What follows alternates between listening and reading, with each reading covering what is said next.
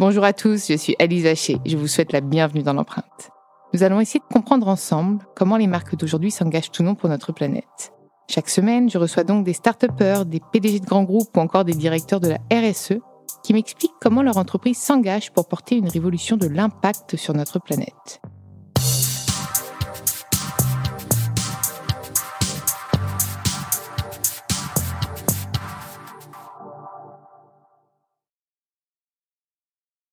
Dans ce nouvel épisode de l'empreinte, j'ai le plaisir de recevoir Jean-Marc Gallo, le PDG de Veuve Clicquot, la deuxième maison de champagne dans le monde. Bonjour Jean-Marc, je suis ravie de t'accueillir dans l'empreinte. Bonjour Alice, ravi d'être là. On va parler de beaucoup de choses, je pense, parce que c'est quand même un secteur qu'on n'a pas beaucoup eu dans l'empreinte, voire je crois absolument pas même, qui est à la fois le luxe et les spiritueux. Tout d'abord, j'ai envie de comprendre comment un groupe bah, aussi, enfin avec une autorité aussi forte, s'engage aujourd'hui euh, en matière de RSE. On va faire une question globale pour commencer, et puis après, je, décortiquerai, euh, j'irai au cœur des sujets.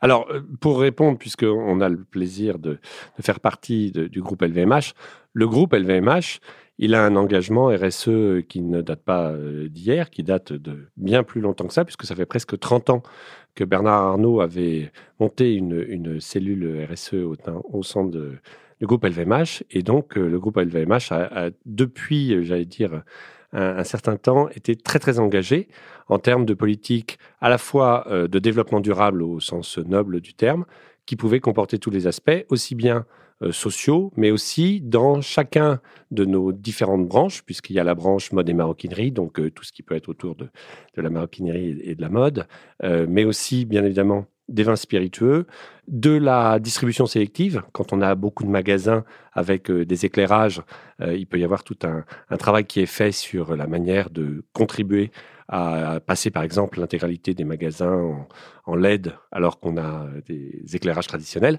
Donc j'ai envie de dire que c'est tous azimuts. Alors aujourd'hui, j'ai un petit peu plus de mal à, en parler puisque euh, c'est spécifiquement de Veuve Clicquot et, et de cette belle maison de champagne que je peux te répondre. Mais c'est vrai que j'ai la fierté d'appartenir au groupe LVMH, qui est un acteur engagé, euh, social et sociétal. Et donc, de ce point de vue-là, euh, la RSE, pour nous, est, un, sujet majeur pour toutes les maisons d'LVMH. Et finalement, la, euh, la maison Veuve Clicquot s'inscrit en intégralité dans, dans, les, dans la politique RSE du groupe LVMH ou vous avez quand même des spécificités? C'est celle-là que j'aimerais quand même creuser avec alors, toi. en fait, bien, bien sûr qu'il y a des points communs avec l'ensemble du groupe. D'ailleurs, on, on, a même créé en interne une taxe carbone payée par euh, l'ensemble des entreprises au sein d'LVMH par rapport à notre bilan carbone. Donc, on est redevable quelque part auprès de, notre, de notre groupe. Mais plus que ça, c'est vrai que la maison Clicquot, d'abord et, avant tout, comme on est une maison de champagne, j'allais dire que le premier aspect qui viendrait à l'esprit, c'est l'aspect environnemental. Il se trouve qu'on a été la première maison de champagne certifiée euh, viticulture durable avec nos cousins de Moët-et-Chandon il y a maintenant plus de dix ans. C'est-à-dire, il se cache quoi derrière cette certification? Alors, la certification viticulture durable, c'est un, c'est un, à la fois un, grand mot, mais c'est aussi beaucoup de choses au quotidien. C'est un engagement pour utiliser le moins de produits possible par rapport au traitement du sol. Le premier produit auquel on pense étant euh, l'herbicide. Euh, depuis maintenant près de quatre ans, euh, la maison Veuve n'utilise plus le moindre herbicide sur le traitement des sols. Et donc, pour des gens qui avaient l'habitude d'aller en Champagne il y a une dizaine d'années et qui avaient l'habitude de voir donc ces vignes, ces rangées de vignes avec des sols noirs. Mon qui père est originaire de Champagne, donc je, connais, je connais bien la région. Eh bien, je ne sais pas depuis quand tu n'as pas été retourné en Champagne, mais la Champagne qui donc était avec la couleur de la terre il y a dix ans, est aujourd'hui une Champagne qui est toute verte, puisque il n'y a plus d'herbicides. Donc, pour un grand nombre euh, de parcelles en Champagne, il y a des rangées d'herbes entre les rangées de vignes. Mais à quoi servaient les herbicides, du coup, si on peut s'en passer? Ben, Les herbicides, c'est que euh, le sol est contrarié euh, par euh, des, développements des, matières et que le fait d'enlever toute herbe était une manière de, quelque part, rendre le sol plus neutre et donc d'avoir une meilleure concentration sur le pied de vigne. On s'est aperçu, en fait, que ce n'était pas la réalité et que de l'herbe, à partir du moment où on traitait l'herbe et qu'on qu'on traitait en particulier toutes les pousses de, de, plantes un tout petit peu euh, secondaires entre les, rangs de vignes, ne faisait absolument aucun mal au pied de vigne, tout au contraire. Donc on en est maintenant à des vignes qui sont avec euh, de l'herbe entre leurs rangées de vignes et des traitements sur euh, l'herbe qui peuvent être aussi originaux que des moutons. Aujourd'hui, tu viendrais dans certaines parcelles, nous avons 30 euh, moutons qui se déplacent de parcelle en parcelle. Et contrairement à ce qu'on pourrait croire, elles ne vont pas s'attaquer du tout à la vigne, parce que moi, j'étais, quand on m'a parlé du projet des moutons, qu'est-ce que vont faire ces moutons sur euh, la vigne? Tant qu'il y a de l'herbe à manger, elles se concentrent sur l'herbe. Il faut juste bien vérifier que ils sont venus au bout ou à bout de l'herbe et les passer de parcelle en parcelle. Donc euh, c'est un, une, champagne qui est de plus en plus euh, retour à la nature et donc avec euh, l'herbe entre, entre les rangées. Donc ça, c'est ça, c'est l'aspect environnemental. Et est-ce qu'il pourrait y avoir un champagne bio? Alors ça, c'est un, vaste débat sur la biodynamie et, autres. Et on, on a plusieurs manières de s'engager en termes de viticulture durable. C'est vrai qu'un grand nombre euh, d'acteurs en Champagne, nous, à commencer par nous, travaillons pour pouvoir un jour peut-être passer en biodynamie. On a certaines parcelles qui le sont déjà, mais il faut trois ans pour être certifié bio. Et c'est un sujet sur lequel on travaille et qui fait que un jour prochain, euh, de plus en plus, la Champagne sera euh, peut-être tournée vers la biodynamie, mais pas seulement. Il y a aussi plein d'autres choses qu'on peut faire en termes d'engagement. Et donc ça, c'est absolument euh, fondamental pour nous. Donc, je parlais de l'aspect environnemental qui est assez naturel. Mais au niveau de Veuve Clicquot, et c'est ça qui fait notre particularité, il y a un engagement à la fois social et un engagement sociétal. Alors l'engagement social, là je ne peux pas ne pas parler de Madame Clicquot. Madame Clicquot était une femme incroyable. Je ne sais pas si tu connais l'histoire. Non, je veux bien que tu me la racontes. Mais Madame Clicquot était euh, euh, donc une jeune femme mariée euh, avec Nicolas Clicquot et, il est décédé alors qu'elle avait 27 ans en 1805 et elle s'est donc retrouvée veuve et en 1805, les femmes n'avaient pas le droit de diriger les entreprises en France, à une exception près, on a bien évolué depuis. On a bien évolué. Ça a pris pas mal de temps quand même, parce que tout au long du 19e siècle, il était quasiment impossible pour une femme de diriger une entreprise en France. Donc peut-être que Mme Clicquot a été une Pionnière. ou la première dirigeante d'entreprise en France. Et il se trouve qu'elle a insisté auprès de son beau-père qui voulait lui faire abandonner euh, l'idée de reprendre la maison ou peut-être même de céder la maison. Elle a dit Je veux absolument reprendre la maison. Et du haut de ses 27 ans, elle a repris la maison. Et là où on aurait pu croire qu'elle allait faire un travail, j'allais dire, de business as usual, elle a en fait décidé de développer la champagne. Elle a inventé plein de choses, la table de remuage, le rosé d'assemblage, les millésimes, et surtout, elle a fait un développement international de Veuve Clicquot incroyable.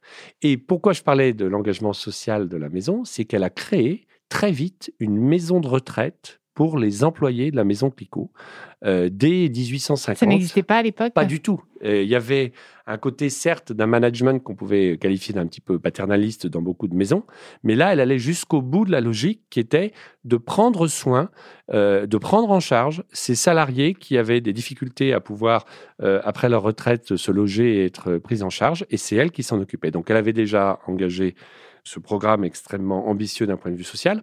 Et plus que ça, à Reims, je ne sais pas si tu connais bien Reims, qui est une magnifique Mes parents ville. sont mariés là-bas. Donc 12e, 12e ville mm. de France, euh, très dynamique, euh, avec son maire euh, Arnaud Robinet qui a un projet sur le Grand Reims qui est absolument formidable. Cette ville, elle a au cœur de, de son activité principale plein de maisons de champagne à commencer par Veuve Clicquot, qui est sûrement un des premiers employeurs de, Reims. Il se trouve qu'on vient d'ouvrir un nouveau site de production. On a, dans les cinq dernières années, fait travailler beaucoup d'entreprises locales. Donc ça, je pense que c'est aussi un engagement social. Et puis, dernier euh, élément, euh, depuis un an, notre euh, centre de réception, qui est l'Hôtel du Mar, qui est une très jolie propriété, il se trouve que nous avons à demeure une équipe en cuisine. Eh bien, cette équipe en cuisine, elle ne travaille plus depuis un an pour recevoir nos invités, mais elle fait des repas euh, des repas chauds qu'elle envoie au CHU et on est à près de 2000 repas qui ont été faits par l'équipe de cuisine. Donc, c'est pas du tout pour mettre en avant spécifiquement ce qu'a fait Veuve mais, non, mais c'était ma question. sur Reims... tu as répondu à ma question initiale de toute façon. Les, acteurs sur Reims, ils ont un rôle très important. Donc, environnement et social, ça, c'est, euh, j'allais dire, des parties qui sont peut-être moins connues, sur lesquelles on communique moins. Et puis, je crois qu'il y a un sujet qui t'intéresse particulièrement aujourd'hui, qui est l'engagement sociétal. Tout à fait. Et l'engagement sociétal, c'est on revient à Madame Clicquot, c'est comment on peut inspirer, comment on peut faire en sorte que l'entrepreneuriat féminin puisse euh, gagner ses lettres de noblesse et gagner plus de momentum en France et dans le monde. Et là-dessus, on, a des, on a lancé un baromètre il y a deux ans. Pour Voir, alors, Bold, alors Bold, c'est à la fois le programme dans son intégralité, ça inclut un baromètre qu'on a fait dans une vingtaine de pays pour voir comment étudier comment les femmes, par rapport aux hommes, quelles étaient leurs barrières sociales et sociétales pour entreprendre. Et je sais que tu es une jeune euh, créateur d'entreprise, puisque tu as créé ton entreprise, je crois, il y a deux ans. Eh bien, je pense que tu avais plus de freins pour lancer ton entreprise, peut-être, que certains hommes. Ou alors, peut-être que tu pensais avoir plus à prouver, ou peut-être que, en tout cas, c'est ce qui ressort de notre baromètre, et surtout d'avoir des inspirations.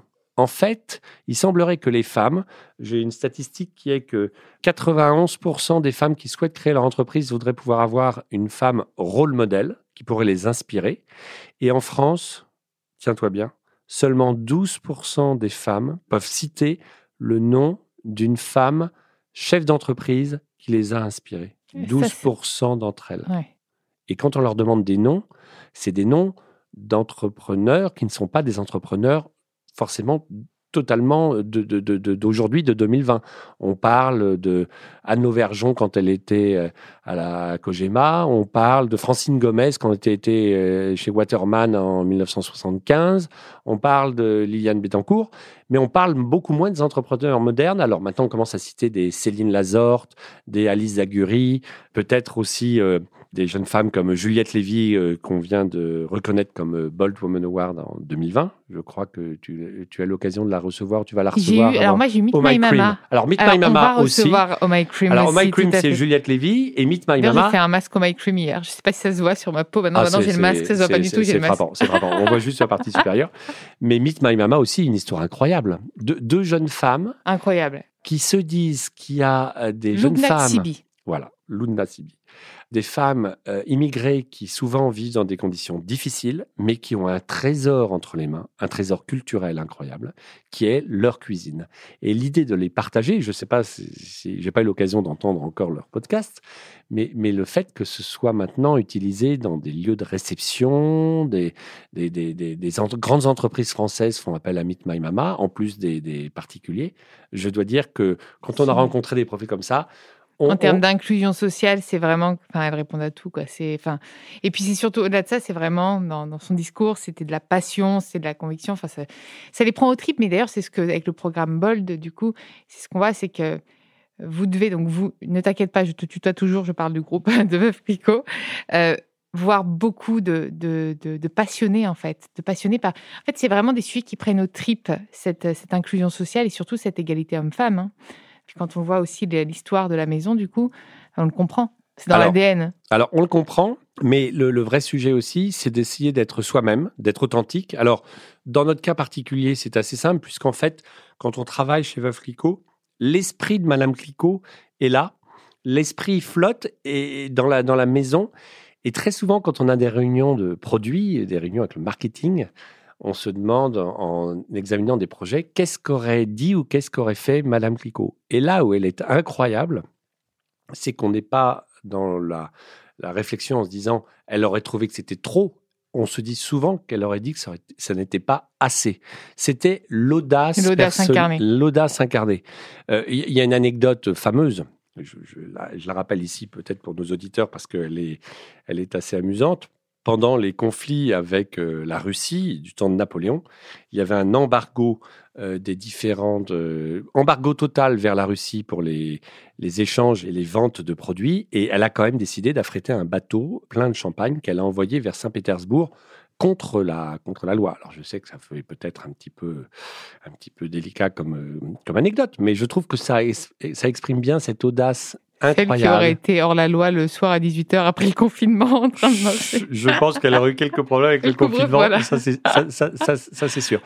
Mais en fait, cet esprit, cet esprit, c'est pour ça aussi qu'on a ce programme Bold. On se dit qu'il faut le partager le plus possible. Et surtout, c'est ce que, les Américains appellent des quick wins. Pendant le confinement l'année dernière, on a eu l'occasion d'échanger avec euh, nos amis de, de Sista, de l'organisation Sista, Tatiana Jama et Céline Lazorte. sur le fait que des jeunes créateurs d'entreprises, jeunes femmes créateurs d'entreprises, se trouvaient dans une vraie difficulté par rapport à des sujets juridiques, des sujets euh, légaux, des sujets d'organisation, des sujets financiers. Et donc, on a créé un pôle de 100 coachs, euh, mentors, bénévoles.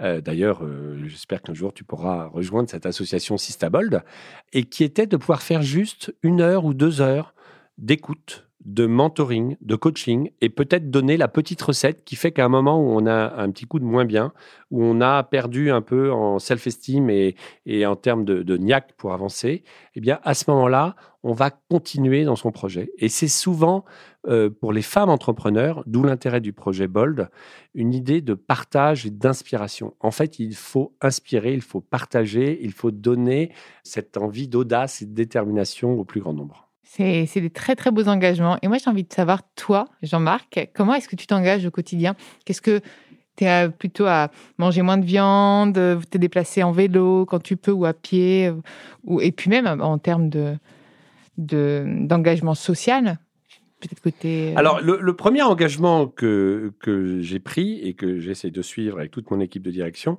c'est que euh, on m'a très souvent dit Et qu'est-ce que vous faites au sein de Clicquot? Donc, j'ai des statistiques tout à fait euh, précises qui étaient qu'il y a trois ans, dans mon comité de direction où nous étions huit, il y avait une femme et sept hommes, et qu'aujourd'hui, nous sommes trois femmes et cinq hommes, et qu'on était au gré des mobilités des uns et des autres, potentiellement avec quatre hommes et quatre femmes. Donc, je pense que de vivre aussi une égalité homme-femme en termes de nombre de personnes au comité de direction, c'est un engagement qui est très fort. Nous suivons de manière très précise la notion salariale au sein de l'entreprise entre le salaire des hommes et le salaire des femmes.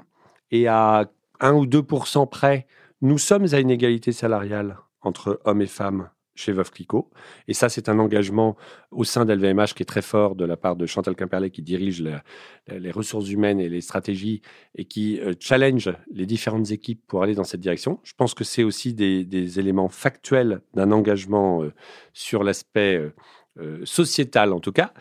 Et puis, à titre personnel, alors après, tout ça, c'est très, très personnel et je voudrais pas euh, ramener à, Ah bah si, c'est ma question. Justement, c'est pour inspirer. Parce que bah, derrière ce chef d'entreprise... Je, je, pense qu'il faut qu'on apprenne à changer un peu notre manière de faire, prendre plus souvent le train alors en l'occurrence, c'est vrai qu'on est plus amené à prendre le train euh, qu'avant pour des déplacements euh, en France. Je pense qu'il y a maintenant des, véhicules, donc il ne faut pas toujours prendre sa voiture. Et quand on prend sa voiture, il faut essayer d'avoir une voiture qui pollue moins. Donc c'est vrai que les, hybrides euh, rechargeables deviennent des, véhicules qui sont plus facilement utilisés. Donc c'est aussi une direction qu'on a pris au sein de la maison. Et puis après, euh, d'avoir une conscience écologique un petit peu plus euh, soutenue. Mais j'ai une fille de 17 ans à la maison qui s'occupe régulièrement de me rappeler à l'ordre si jamais j'avais quelques écarts. Ça m'étonne pas, c'est souvent les jeunes qui maintenant euh, sont assez assez durs euh, sur euh, sur cette conscience écologique et qui l'incarnent énormément. D'ailleurs, la nouvelle génération est très très écolo convaincue et, et, pas que écolo, hein, socialement aussi, hein, tous ces engagements là. Hein. Alors ça ça ça c'est un élément pour moi très important dans notre discussion. C'est vrai qu'on est une, équipe jeune avec des renouvellements de nos équipes parce qu'elles ont plein d'opportunités d'évolution professionnelle au, sein du groupe.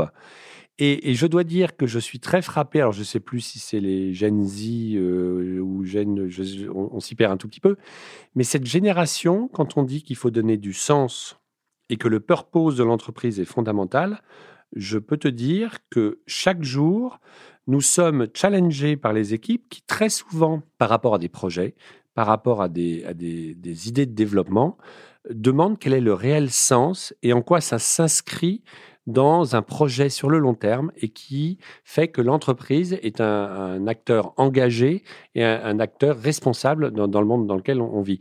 Et, de ce point de vue-là, c'est pas toujours très agréable de se sentir challengé, mais finalement, comme diraient euh, les anglo-saxons, it keep you on your toes, on reste sur la pointe des pieds et on se doit d'avoir cette idée du purpose qui est fondamentale dans notre manière de travailler. Et, au sein de Veuve tout ceci trouve en plus un, sens particulier parce que, encore une fois, et j'espère que je, fais partager à, nos auditeurs cette, ce sentiment, c'est que quand on a eu une femme qui a dirigé la maison pendant plus de 55 ans, avec cette telle détermination, cette telle audace et cette telle authenticité qu'on ne peut pas tricher. Et que donc, tu, te dois d'être à la hauteur de ce qu'est, ce que sont les valeurs et l'engagement de la maison. Et pour nous, chez Clicquot, c'est peut-être plus important que tout. Il m'arrive de prendre des décisions business qui sont faites pour aller dans ce sens du respect des valeurs, quitte à perdre des opportunités commerciales parce que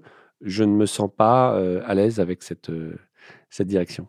On a souvent tendance aussi à dire que le luxe est aux antipodes finalement de la RSE, puisque de par l'essence même de, de, l'ADN du luxe, d'un produit qui euh, n'est pas accessible à tout le monde, voilà, c'est vrai que c'est segmentant. Qu'est-ce que tu leur répondrais à nos auditeurs sur cette question-là? Je trouve, qu'on est, on est souvent très dur avec le luxe en l'attaquant sur des, des, des, sujets qui sont liés à, à des prix qui sont souvent euh, élevés. Mais qu'est-ce qu'un prix élevé s'il y a derrière des artisans, un savoir-faire, des produits Madame Clicquot disait une qualité, la toute première. Nous, on met des raisins de très grande qualité dans notre champagne. Donc oui, notre champagne est peut-être plus cher que Et vous rémunérez aussi des viticulteurs à juste valeur. exactement. Donc je, je trouve que le luxe, c'est d'abord et avant tout un respect des valeurs, c'est aussi une vraie authenticité et c'est une capacité à apporter un désir, la fameuse désirabilité, qui fait que des personnes ont plaisir à acquérir, pas, tout de suite, parfois on rêve d'un produit et puis on, réussit à, l'acquérir un petit peu plus tard, mais c'est quelque chose qui construit un parcours et qui fait que ces entreprises, et on parle du luxe, si on regarde la balance commerciale française, entre les maisons de luxe, entre les postes vins et spiritueux, qui est quasiment premier ex avec l'aéronautique comme premier poste exportateur euh, de la France, je veux dire, on n'a pas à rougir de porter haut euh, l'étendard de la France. Et, donc, je dirais à ces personnes qui nous challengent sur, euh, sur le luxe qui serait trop détourné du quotidien, qu'il faut surtout ne pas oublier qu'il y a derrière des hommes, des savoir-faire et tout un travail qui fait qu'il y a une vraie chaîne de valeur et que c'est très vertueux. Et puis peut-être aussi hein, encourager du coup à la déconsommation, c'est-à-dire la qualité et pas la quantité, parce qu'aujourd'hui c'est vrai qu'on achète tout un tas de choses et peut-être que quand on veut quelque chose d'une grande qualité, bah, économiser, attendre et puis, euh, Exactement. acheter. Peut-être juste du bon sens en fait, encore une fois. Peut-être juste du bon sens. Est-ce qu'on aurait oublié quelque chose? Qu'est-ce qu'on pourrait avoir oublié? Non, on pourrait, on pourrait parler quand même de la période euh, que du Covid, oui, tout à fait. que l'on vit. Ah, peut-être la, prendre sous un axe euh, un petit peu différent, qui est, et c'est très intéressant de voir dans le monde entier comment les personnes ont évolué sur leur consommation. Nous sommes une activité qui est beaucoup liée à des établissements qui sont des restaurants, des hôtels, des bars ou, des. Ça représente combien de, en pourcentage du chiffre? Si on veut simplifier. Ça représentait du coup, puisque là. Ça, ça, représentait près de la moitié des ventes de champagne dans le monde. Et je voudrais à ce propos dire combien nous sommes à la fois solidaires et, nous essayons de garder un contact avec tous ces restaurateurs, tous ces hôteliers, tous ces bars qui sont nos fidèles supporters, qui, qui mettent en avant nos prescripteurs et qui mettent en avant nos produits. Et c'est vrai que on voit une immense difficulté pour tous ces établissements. On espère tous que ça va se terminer un jour prochain parce que on est très inquiet sur le fait qu'un certain nombre d'entre eux. On n'y pense pas. Enfin, moi, j'avais. C'est vrai que pour vous, pour Clicquot, ah, ah. en termes d'impact. Ah, ah, euh, bah l'impact, il bah est. Oui, nous ne donnons jamais de chiffres chez LVMH, mais, mais les ventes, les ventes du mois d'avril et du mois de mai l'année dernière étaient très très calmes puisque la moitié des établissements qui vendaient nos produits étaient fermés. Et puis les gens étaient confinés et autant ils pouvaient consommer un certain nombre de produits. Bien sûr, mais vrai, je ne suis pas sûr que le champagne était leur première préoccupation. Ce qui est très étonnant et ce qui est donc très intéressant, c'est de voir combien cette période amène euh, l'ensemble des, des, clients à, évoluer. Et, et, dans un grand nombre de pays dans le monde, alors c'est vrai en Europe, c'est encore plus vrai aux États-Unis, on a vu des personnes qui avant recevaient très peu chez eux ou même pour eux-mêmes consommaient très peu à la maison, ils, ils, ont été vers cette consommation à la maison qui est plus importante, raisonnable, toujours raisonnable, il faut savoir euh, boire avec modération en toutes circonstances. Mais donc, on a vu un shift sur la, la fin d'année dernière, aux États-Unis en particulier, d'une consommation à la maison qui était en progression par rapport à ce qu'était l'historique.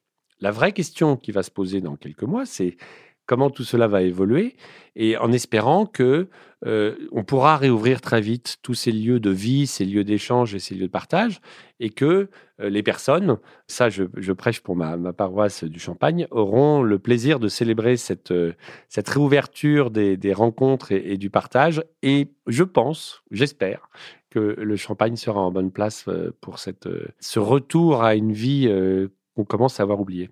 C'est vrai qu'on commence à l'avoir oublié, celle-là. Hein. On commence à l'avoir oublié, mais je pense qu'il faut garder. C'est aussi ce message-là qui est important et sur lequel la maison Clico se sent investie, cette couleur jaune de nos étiquettes qu'on décrit comme une couleur solaire.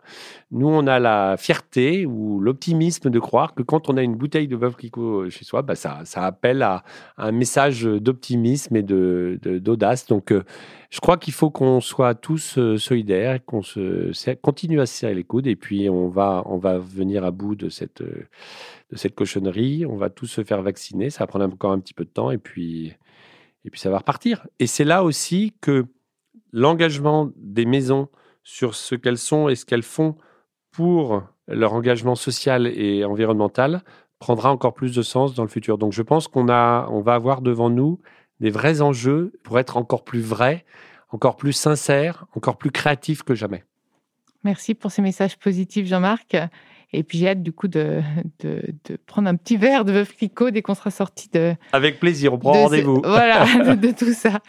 Merci à vous d'avoir écouté l'épisode. Vous pouvez comme d'habitude retrouver tous les épisodes sur toutes les plateformes de podcast. N'hésitez pas à liker, commenter et partager le podcast. Et proposez-moi des profils aussi inspirants que Jean-Marc. Je me ferai un plaisir de les recevoir dans l'empreinte.